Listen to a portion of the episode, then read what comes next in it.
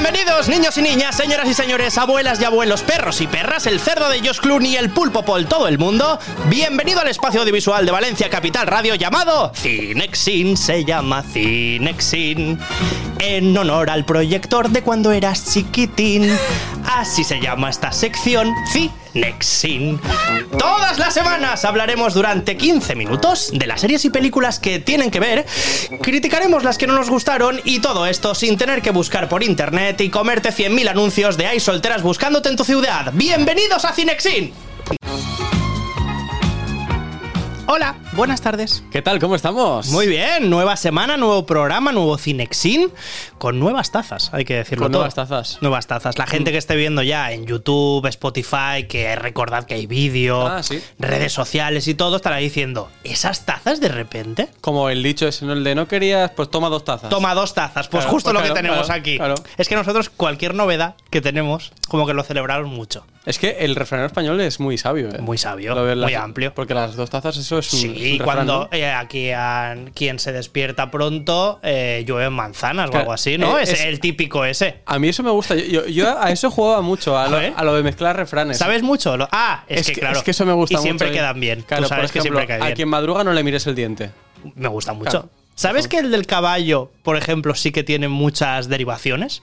A caballo regalado. a caballo regalado no le mires el diente, Eh, decía yo, pero hay gente en España, y seguramente en Latinoamérica sea de manera diferente, o a lo ser. mejor ni lo conocen, Claro. que es no le mires el dentado.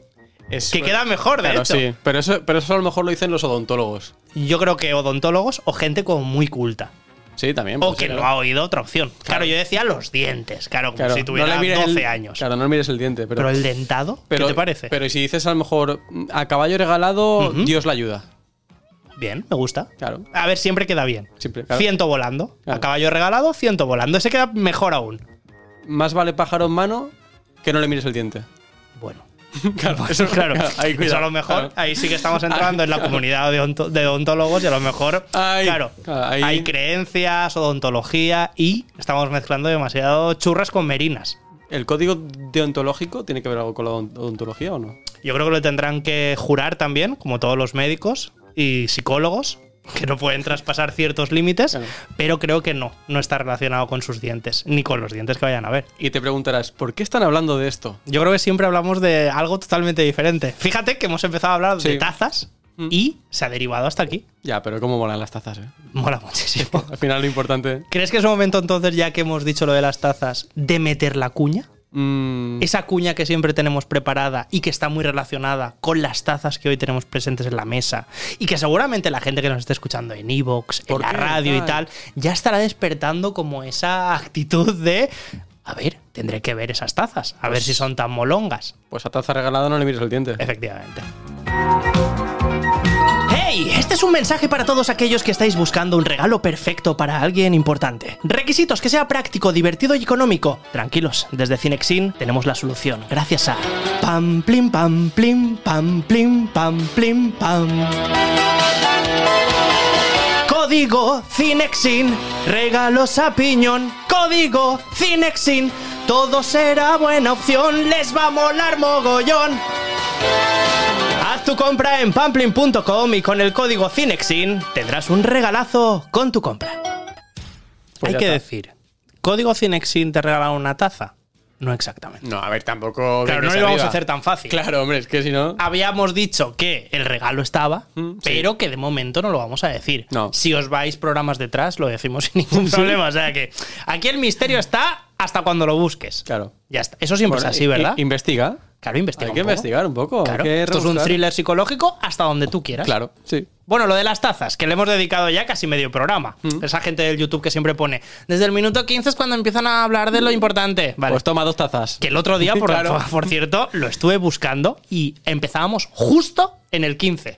Mm. En el 15 empezamos a hablar de lo que es la materia cinematográfica. Voy a buscar un cronómetro, ¿eh? Para. No, hoy lo vamos No, a hacer no, yo creo que menos, porque hay tanto contenido. Ah, vale. Tengo, eh, me pasa mucho que investigo tanto Mm, sí. que al final tengo tanto contenido que voy a intentar como capsularlo. Capsularlo está bien dicho, no, ¿verdad? No, pero. Eso es lo que quería. No, pero, pero lo, lo aceptamos aquí. Encapsularlo sería. También, sí. Lo he intentado encapsular Mm. y no sé si voy a ser capaz. Por lo tanto, hay que decir, nos Vale. dejamos ya eh, dicho lo de la taza. Claro. Tazas en Pampling, las tenéis de todos los colores y todos los diseños pensables e inimaginables. Todos los tamaños no, porque son tazas. Efectivamente. O sea, la cerámica Claro, es claro. un tamaño en concreto. Así que vais a la página web y decís, yo quiero esta. Se acabó. En nuestro caso, tengo una de Dragon Ball que pone no me toques las bolas, que está muy bien. Y luego ves ahí, como en una forma de patata, a Goku gritando un poquito. Me ¿Y la tuya? La mía es de Star Wars. Si pone Obi-Wan que no ve, que no vi, Ajá. corazón que no siente. Ah. Mira cómo mola. Pues eso no me lo has dicho. Claro. A, eh, ¿a quién le ayuda? Ah, Corazón que- que no siente. Ah, me gusta. Ah, Claro. pues ya está, Ah, pues ya lo sabéis. Pamplin.com tenéis todas las tazas pensables y e imaginables y además las camisetas, como siempre, a Sí. 12.90 todas en la página web.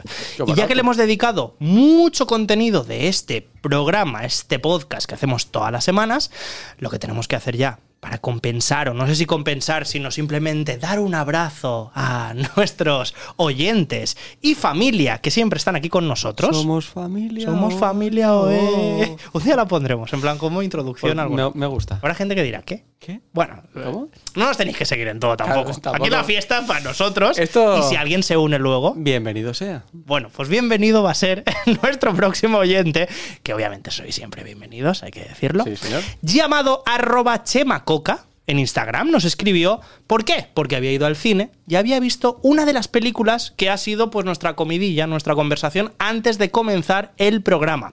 La película es Spider-Man cruzando el multiverso y Chema nos dice esto sobre la peli. El viernes pasado fui al cine a ver la última de Spider-Man de animación y la verdad es que me pareció una pasada. Eh, si te gustó la película anterior, esta es más y mejor. a nivel de animación y de la calidad es, brutal y a nivel de historia, pues es una historia bastante más compleja que empieza muy despacito presentándote a los, bueno, la relación entre los personajes y tal y, y demás. Y, pero de repente a mitad de película pone la quinta y va a una velocidad, vamos, pasan un montón de cosas y te deja, vamos, pegado al asiento del cine. Si te gusta Spider-Man, pues, o incluso la animación, eh, no dudes en ir a verla porque, porque la película es una pasada. Fíjate si a Chema le ha gustado, que empezaba diciendo, si te gusta Spider-Man, ve Sí, a verla. Pero claro. luego ha dicho, y si te gusta la animación también. Le ha faltado decir, si te gusta el cine, yo te diría que a lo mejor pasate, porque a lo mejor te gusta. Y si te gustan las arañas, Efectivamente. para allá. Porque... Y si te gusta el mundo, Claro. a lo mejor es tu momento. Mil gracias, Chema, por esta, esta pequeña reseña, esta pequeña crítica, que al final ha sido súper positiva. Sí. Y como siempre pasa aquí en Cinexin, a veces nos vamos de lo mejor a lo peor. Mm. Hay momentos que a lo mejor vamos al cine y no nos gustan ciertas películas que vamos a ver. Y es lo que le ha pasado a nuestro amigo Aníbal, No. Aníbal barra baja cine en Instagram, ya lo sabéis, que como siempre toda la semana nos comenta alguna película. En este caso ha ido a ver la última de Pedro Almodóvar, llamada Extraña forma de vida. Su opinión al respecto ha sido esta. Muy buenas, amantes del séptimo arte, devoradores de celuloide y obsesos del Blu-ray y del streaming. Esta semana he ido a ver la última película de Almodóvar, su cortometraje Extraña forma de vida y bueno, la película se desarrolla en una trama absurda, conectada de un modo extremadamente torpe, con unos personajes planos, interpretados de una manera muy forzada. Terrible, terrible. Mm, Almodóvar creo que se parodia a sí mismo en esta película. Estuve hablando con él, que siempre me pasa y al final siempre tenemos alguna conversación después del audio que me manda y estoy, vamos, súper feliz, igual que tú, Abel, seguro, de escuchar todas las semanas a Aníbal Sí, sí, sí. comentándonos las pelis. Y sí que es cierto que nos pasa a los dos, y a ti no sé si te pasará también, que Almodóvar desde hace unos años no nos convence. Es que mm, yo creo que está haciendo un experimento social. Puede ser, ¿eh? sería somos, algo que somos su película. Somos su película ahora mismo. Puede ser. Yo creo que ha tenido tantas buenas obras. Su cinematografía es tan vasta y tan buena y tan Sí. para analizar que seguramente en las últimas es cierto que está experimentando diferentes cosas de hacer. Pero una cosa que era, vamos, de lo más reconocido de Almodóvar, que eran sus guiones, que eran los giros que daban Sí. los guiones y lo inesperado de las tramas y de los personajes, creo que nos, no sé, no nos acaba de gustar ahora mismo. Y Aníbal y que- yo teníamos la misma impresión. De tanto giro, igual se ha pasado de frenada. Y ha Efectivamente. hecho una... Lo que dice mucha gente, ¿no? Pues, y di un giro de 360 grados. Claro, te quedaste en el mismo lado. Claro. Pues Almodóvar yo creo que le ha pasado lo Ay. mismo, incluso se ha quedado al revés. Ay, Dios mío. Así que pasamos página en este caso, dejamos ahí a extraña forma de vida y nos vamos con una película también recién estrenada, que es Fast and Furious, Rápidos y furiosos. la 10. Ya vamos por la 10. Y pasa lo siguiente, pasa lo de siempre, que hay gente que va, le gusta mucho, y gente que va y no le gusta nada. Entonces, para eso vamos a escuchar a dos oyentes a ver qué opinan. El primero de ellos es Francesco Crea98, arroba Francesco Crea98 en Instagram, que nos dice esto, esta es su opinión sobre Fast and Furious 10. A los que nos gusta el tuning y los coches y demás, pues te digo, la primera película fue La Hostia. Estábamos basados en el, en el tuning, en carreras callejeras y carreras legales, que estaban muy bien. Pero claro, con el paso de los años se ido enfocando más en el espionaje, en no sé qué, en que los coches vuelan, en físicas imposibles que tú dices, venga ya, tío. Yo creo que se ha centrado más en meter personajes muy famosos tipo La Roca o, o John Cena y gente así, que tú dices, sí, son gente de primera línea. Pero se ha ido perdiendo esa esencia del, del tunear el coche, de conseguir el coche. Los coches icónicos que tú dices, sí, guay, genial. Ya se han enfocado menos en eso. Ya ahora hay mucho más pegar tiros, eh, coches que vuelan, eh, cosas imposibles que tú dices. Esto no era Fast and Furious cuando empezó. Que su esencia, yo creo que la perdió en la cuarta, quinta película ya. O sea, ya yo creo que la gente va al final para ver a, a estrellas de Hollywood pegándose tiros, haciendo cosas espectaculares, increíbles, pero poco queda ya de, la- de, de- de los comienzos de, de- de la saga. Pues esta era la opinión de Francesco. Y ahora vamos a escuchar la opinión de la usuaria arroba ruby U16. Y esto es lo que opinaba. El personaje de Jason Momoa ha sido brutal, mm, un villano afeminado con sus puntos graciosos y, y ha sido uno de, lo- de los aciertos de la película. Y luego han vuelto a la esencia de las calles, de las carreras, de los coches tuning. Para mí es una de las mejores de la saga. Han vuelto a la esencia, han escuchado al público diciendo pues eso, que ya era demasiado fantasiosa y, y aquí han vuelto a, a lo que era Fast and Furious y ha sido de las mejores películas, por no decir la mejor de la saga. Las dos Españas, amigos Wow. y amigas. Wow. Es que, o sea, me ha encantado y de hecho a ellos dos no les avisé, pero sí que es cierto que me entraron como Sí, diferentes sí, sí. opiniones. Siempre pasa que la gente, hay gente que le da vergüenza el opinar a través de audio y a lo mejor me dice, mira, yo te lo escribo tal, a ver qué, lo que me ha parecido. Y hay gente que estaba más en la cuerda de Francesco Crea que me decía, ostras, pues es que han tú, perdido tal". un poco esa, no sé, esos orígenes, lo que me gustaba de la película, el tuning y tal, y más gente de la, de la cuerda de esta última oyente que me decía, ¡buah, por fin han vuelto, tal! Entonces, claro, ¿qué opinión es la buena? Este giro de guion no se lo esperaba ni Almodóvar, ¿eh? ¿Ahora qué, Almodóvar? Yo creo que ciertos detalles estarán presentes del tuning, como Sí. siempre en Fast and Furious, solo faltaría, pero posiblemente pues habrá usuarios que quieran eh, videntes, videntes, que no me salía esa palabra. Vicentes. Vicentes, que estarán en el cine y dirán, oye, pero yo lo que quiero es que Claro. que en el coche, tal, diferentes coches, tal, y a lo mejor no le están dando todo lo que ellos requerirían. Que pillen un Seat León y lo conviertan aquí en... Claro, pero es que no, es que eso no pasa. Claro, esto de momento no va a pasar. Yo lo, lo que creo es que tanto Frances, eh, Sí. Francesco como Ruby, eh, los dos trabajan para, para la compañía que, que ha producido esta ser. película y han, y han dicho, vamos a dar una crítica positiva y una Claro, negativa y y a así, ver- así los rayamos y van. Y así queda 5. Claro. o sea, nota media 5 sobre 10. Así van a verla. Pues no está mal tirado, ¿eh? Claro, a, lo mejor. es una muy buena estrategia, así que Es desde aquí les damos las felicidades porque lo han conseguido de verdad. Hasta aquí las opiniones de esta semana. Como siempre deciros que todas las semanas podéis contactarnos en arroba ciscogreses en Instagram para decirnos, oye, he ido al cine y he visto tal película, o en redes sociales o en las plataformas he visto esta película de estreno y me gustaría compartirlo con vosotros. ¿Cuál ha sido mi opinión? Pues aquí están las redes abiertísimas para que vosotros nos digáis vuestra opinión y pondremos, como siempre, vuestros audios.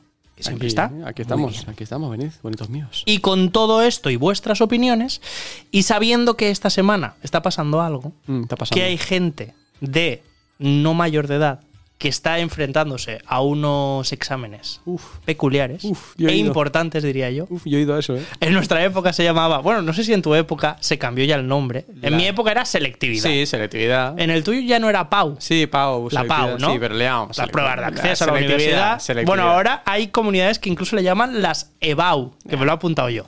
Y en Latinoamérica ya me pierdo totalmente. Bueno, las pruebas de acceso a la universidad. Hmm. Ya está. Yo lo que he intentado, y al final, investigando un poco, ha sido localizar una película que no es muy difícil, ¿eh? Tampoco. O sea, si al final investigas bien, una película que tenga diferentes asignaturas y materias. Que al final se unan muchas y que nos dé para, bueno, pues aspirar a estar en el mismo contexto que están los estudiantes ahora mismo. Espero que no sea cualquiera de las últimas eh, 200 películas que ha hecho Santiago Segura. No, para nada. Ah, vale, Yo creo vale. que ahí, pues bueno, tendríamos alguna asignatura. Sí, seguro. ¿Filosofía? Seguro. ¿Filosofía sería? No sé, vaya ahí. eh. No lo sé. Igual sí que tendremos que hablar en algún momento de la película que está haciendo todos los años y que es la misma. Sí, por eso digo. ¿no? claro. Que la está Claro. estrenando y al final es la misma. Es el película. mismo curso. Pero bueno, por favor, ir al cine y seguir consumiendo, que eso viene muy bien Sí, sí, sí, siempre. por supuesto. En fin, hoy nos vamos a un producto audiovisual que combina música, cultura clásica, Mm, arte e historia. me gusta. Hoy nos vamos a ir hasta el cabaret de Moulin Rouge.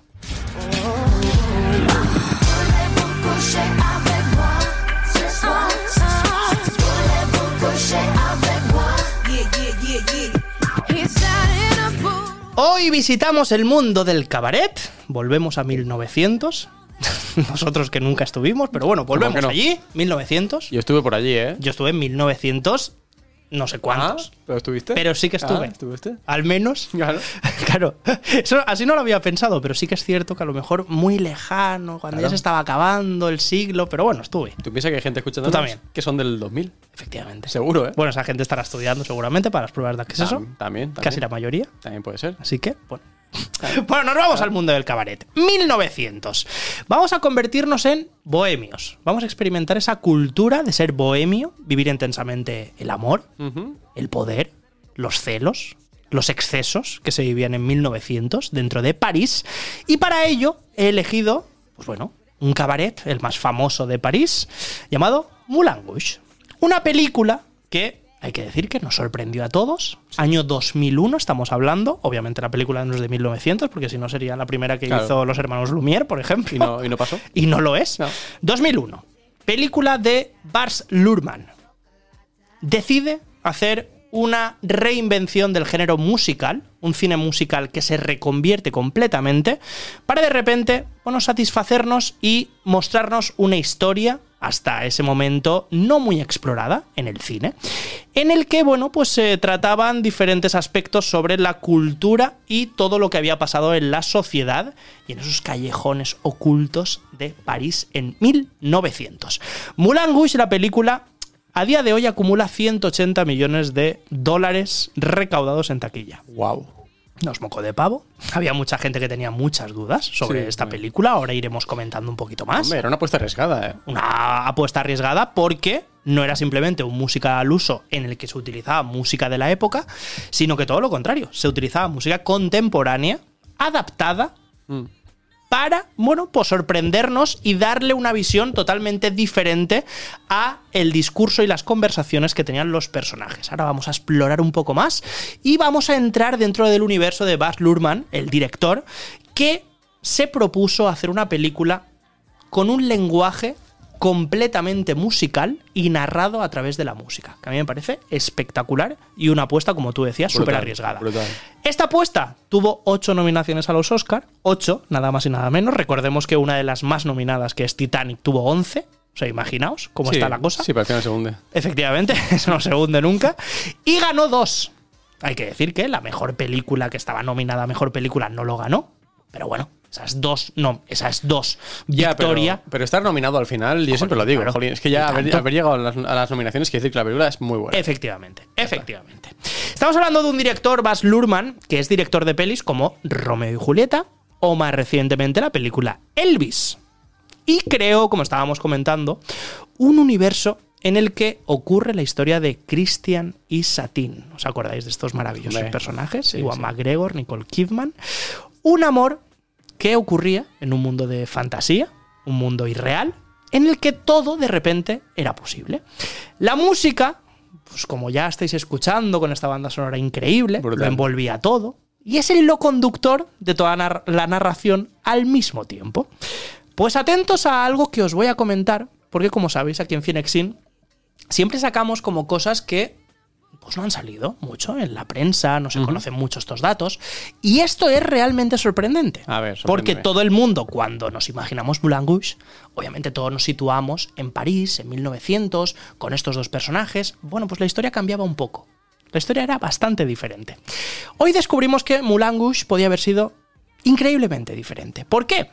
Nos basamos en una entrevista con el portal especializado Rotten Tomatoes que hizo el director Baz Luhrmann, donde contó un secreto sobre la creación de esta película. ¿Cuál era este secreto? Pues que realmente en su concepción la idea original que tenía el director Baz Luhrmann y su equipo creativo era que no se iba a ambientar en París, sino que iba a estar ambientada en Nueva York. Mm, En vez de estar en 1900, estaba ambientada en 1970. Cambiaba un personaje muy importante, como era Toulouse-Lautrec. Iba a desaparecer, Claro, lógicamente. evidentemente. Ya no estábamos en París. No. Y el personaje que le sustituía era, atención, Andy Warhol. Madre mía. Andy Warhol iba a ser uno de los protagonistas de El de Moulin las sopas. Efectivamente, el de las sopas. Madre mía. Y llegados a este punto, pues lógicamente, el Moulin Rouge, como tal, como cabaret, ya no tenía tampoco ningún sentido. Por lo tanto, ya que estábamos en Nueva York en 1970, el lugar, el edificio, pues el lugar de encuentro privado donde iba a ir todo el mundo, todos los personajes y donde estaba ambientada la película, era el mítico Estudio 54 de Nueva York. Donde se reunían para fiestas, Pero- pues personalidades como John Travolta, se reunían allí, pues imaginaos, Donald Trump, Elizabeth Taylor, pues, eh, Cher, Donna Summer, Cisco Greses. Cisco Greses, ojalá, si hubiera estado en 1970, que aún no estaba, pero ojalá me hubieran Bueno, invitado. Pero por Photoshop te puedes meter ahí. Efectivamente. Sí, sí, por Photoshop podemos estar todos ahí metidos. Imaginaos cómo iba a ser de diferente. ¿Qué sucedió? ¿Qué les pasó por la cabeza para cambiar de Nueva York a París? Pues cuando empezaron a escribir el guion se dieron cuenta de que estaban insertando mucho ese cancán, ese baile del cancán. ¿Y qué quiere decir el baile del cancán? Pues es un, un baile que es muy atrevido, es muy explosivo, es también algo soez. Nos está enseñando muchas veces partes íntimas que en un baile normal no se muestran y que está representado básicamente en los bajos fondos de 1900, de esa época Sí. en la que, sobre todo, y donde apareció fue en París. Por lo tanto, los guionistas, después de ver las descripciones que ellos mismos estaban viendo sobre los bailes, dijeron, esto es demasiado parecido al Cancán, entonces no podemos llevar algo a Nueva York cuando realmente no tendría mucho sentido. Claro, es que no cuadraba, no cuadraba eso ahí. Y si no cuadra, imaginaos si hicieron luego eh, diferentes conjunciones y Sí, sí, diferentes sí. adaptaciones con la música, etcétera. Pero en este caso, al tener algo tan explosivo y que es algo tan propio de París, tenían que volver. Así que asumieron que Estudio 54 se iba a quedar apartado, iban a ir al Moulin Rouge, iban a ir a la época de 1900 y por fin podrían insertar el baile del cancán.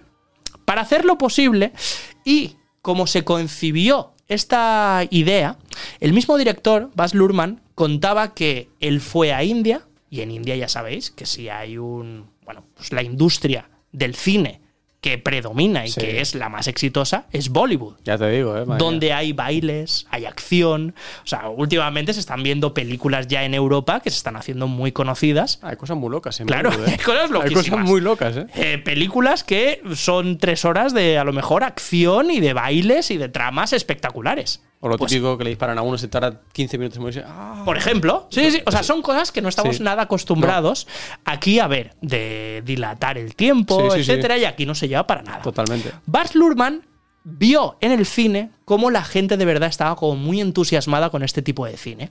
Y cuando se fue de India, llegó otra vez a Estados Unidos y dijo, yo tengo que hacer algo así. O sea, tenemos que experimentar algo así aquí. Por fin empezó esta obra, que vamos, era una de las que más le apetecía alrededor de la música, para hacer Rouge. O sea, imaginaos Madre la de vueltas que dio Mulan Rouge hasta que al final se pudo hacer. Hay que decir que la primera versión de la película pues estaba un poco alejada o no tan cercana a lo que luego conocimos de Mulan Rouge. Baz Luhrmann comenta que la primera proyección se hizo en California, en Simi Valley. Y allí se proyectaron, bueno, pues una no sé, una cinta reducida de lo que sería el Rouge. Y hay que decir que en la parte de la introducción aparecían muchas partes del cabaret. Bueno, pues el equipo técnico se tomó como muchas licencias para hacerlo especialmente erótico, para hacerlo especialmente frívolo y para hacerlo especialmente soez. Ese toquito. Por lo tanto, lo hicieron tan, tan así, tan erótico, tan vulgar, que la gente a los 10 minutos estaba saliendo de la sala. No, hombre, no. Que es muy Uh, los tres cuartos de la sala, dice Baz Luhrmann, que estaban saliendo de la sala espantados. Ya, pero de repente se quedó uno. Efectivamente. Y dijeron, a lo mejor lo tenemos que reducir un poquito, este toque erótico. Pero bueno, ahí lo tenéis. Este es el inicio de Mulan Rouge y cómo se concibió. Ahí es nada. Vamos a seguir con toda la información sobre Mulan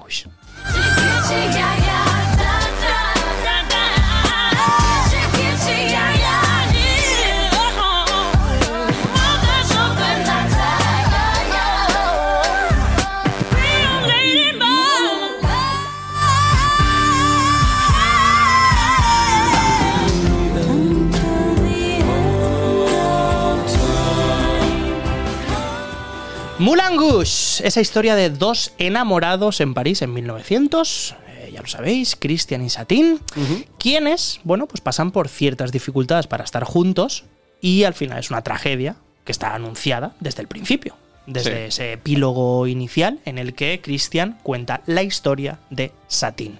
Con estos cimientos está claro que la trama tiene una referencia muy evidente, históricamente, literariamente, que está confirmada además por el director Baz Luhrmann Ah, vaya. y está basada, Moulin Rouge, en la ópera de la Bohème de. Puccini. Sí, sí, ¿Por sí. qué? Porque como en la ópera, el protagonista y sus amigos están viviendo en la vida bohemia. Sí, sí, sí. Obviamente ya están vencidos totalmente a la pasión, a los placeres, a las rimas, a la poesía. Están allí disfrutando de lo que sería pues, una sociedad totalmente diferente a la que vivimos actualmente.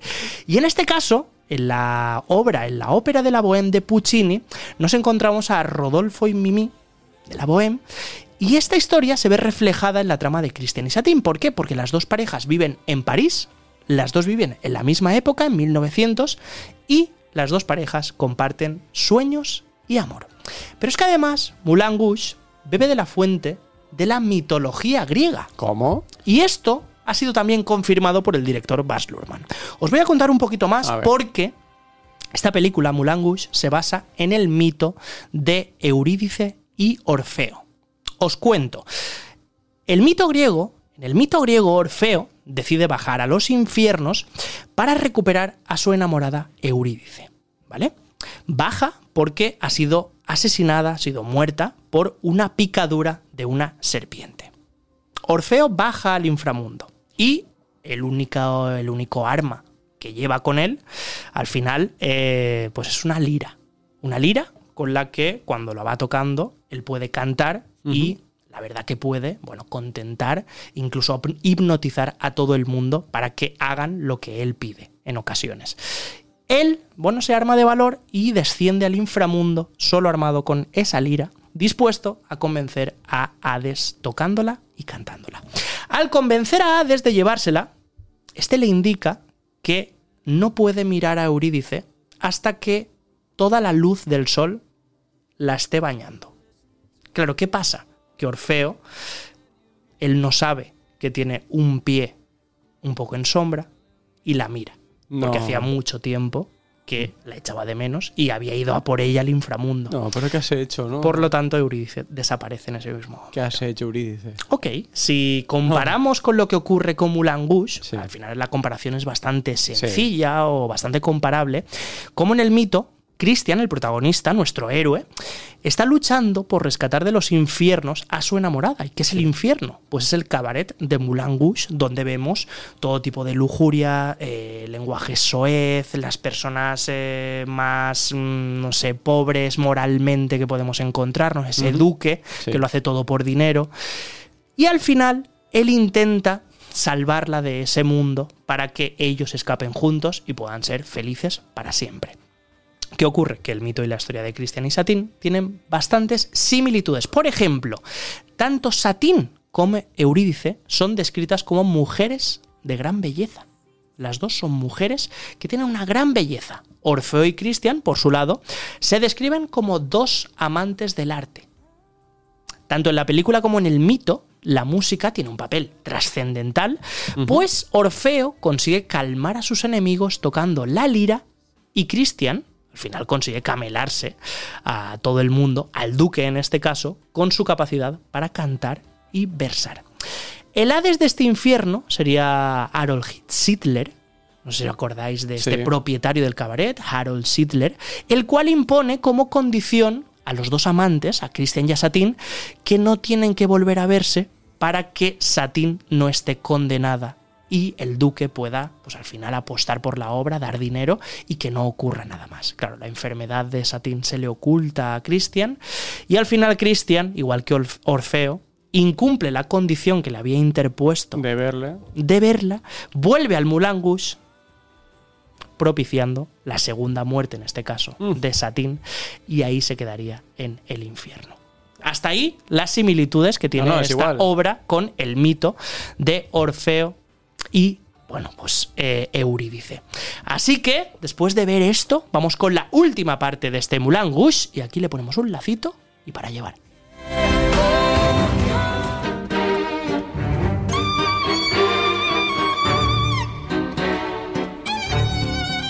Bueno, y después de 20 años, de más de 20 años, que se estrenó la película 2001, Vaya temazo, ¿eh? Seguimos sorprendiéndonos, yo no sé si tú te sorprendes, con la capacidad que tuvo el director y el equipo creativo para convencer a un sinfín de artistas. Estamos hablando de artistas como Sting, Ya, ya, Madonna, eh, U2, eh, no sé, un sinfín de artistas para que estuvieran en esta película con sus canciones adaptadas. Al final adaptadas a este cabaret Algo, algo vieron ahí, ¿eh? algo vieron, algo tenían que hacer con estas, con estas canciones. ¿Qué pasa? Que él mismo lo explica, también el director Bas Luhrmann explicaba que hace 20 años el concepto de mashup no existía. El concepto de unir diferentes canciones y hacer con ello un discurso y una narración, eso no existía. Por lo tanto, cuando él comenzó a decirle a los artistas como Elton John, por ejemplo, oye, ¿qué te parece si utilizo tu canción, pero no entera, sino que vamos a hacer esto, vamos a adaptarla, etcétera? ¿Te parecería bien? Y él accedía. Hablaba con Bono, también accedía. Hablaba con Madonna, bueno, lo podéis utilizar. Hablaba con los Beatles, vale, pues. Venga, va. Claro. No lo podéis cantar, pero podéis decir una frase. Claro. Vale, me sirve, tal. Claro, en el camino, como os podéis eh, imaginar, quedaron muchas canciones que estaban registradas en el primer guion, pero que al final no las pudimos disfrutar. No pudimos ver ni cómo fueron adaptadas, ni cómo estaban en la cabeza. ¿Qué ocurre? Que después de 20 años, eh, Moulin es una de, de los musicales más exitosos en Broadway. Y el trabajo que no pudieron hacer este primer equipo, pues al final lo han acabado ejecutando, pues este equipo maravilloso que tiene el musical y que está recibiendo premios Tony, pero vamos, que se les escapan de las manos. ¿Qué pasa? Que en la película, por ejemplo, yo os voy a dar como dos vistazos, ¿vale? El primer vistazo es para que nos vayamos a la escena de Laika Virgin. Todo el mundo reconocemos y nos acordamos de esta canción maravillosa adaptada para la película.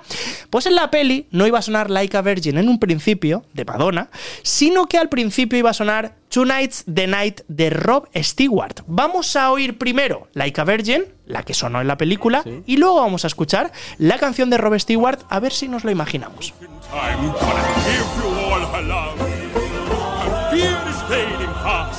Aquí tenemos Like a Virgin. Y ahora vamos a escuchar Tonight's the Night de Rob Stewart.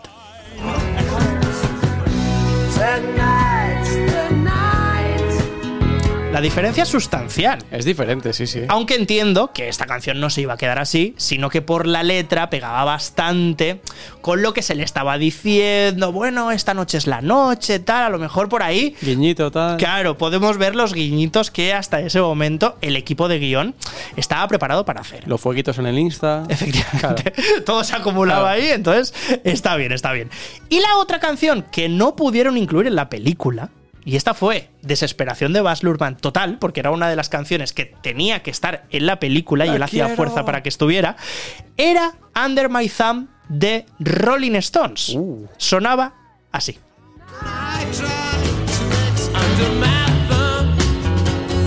Perdón, esta es Father and Son, que es la canción que también tenía que sonar en la película, una canción de Cat Stevens que él mismo se negó a cederle los derechos No te voy a dejar.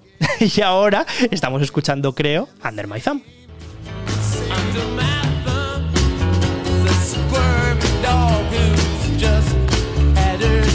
Estas dos canciones tenían que sonar en la película, finalmente no sonaron.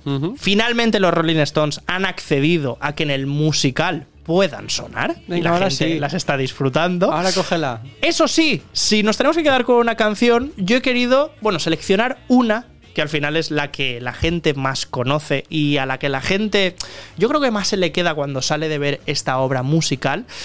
Para que os imaginéis hasta dónde ha trascendido Moulin Rouge, lo que significa actualmente, lo que nos ha dado desde 2001 y como decía Bas Luhrmann, el director, pues al final ha ido creciendo como esa hija que poco a poco ya saluda al padre y le dice, hasta aquí he llegado. Vamos a ver si más o menos eh, entendéis o sabéis de esta referencia a la canción que suena en el musical de Moulin Rouge. Oh,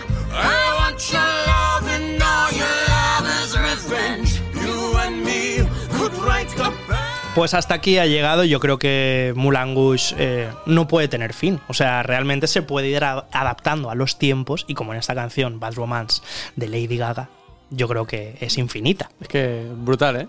Así lo han conseguido y la gente que no confiaba en esta película al principio, pues bueno, aquí lo tenéis. Al final es una obra que habla más sobre la música en cuanto a narración y al final está tratando unos personajes, Sí, un contexto, etcétera, que no las canciones si tiene importancia que fueran de la época o no. Me parece una obra de arte maravillosa. ¿No querías Mulangus? Pues ahí tienes dos tazas. Ahí lo tienes.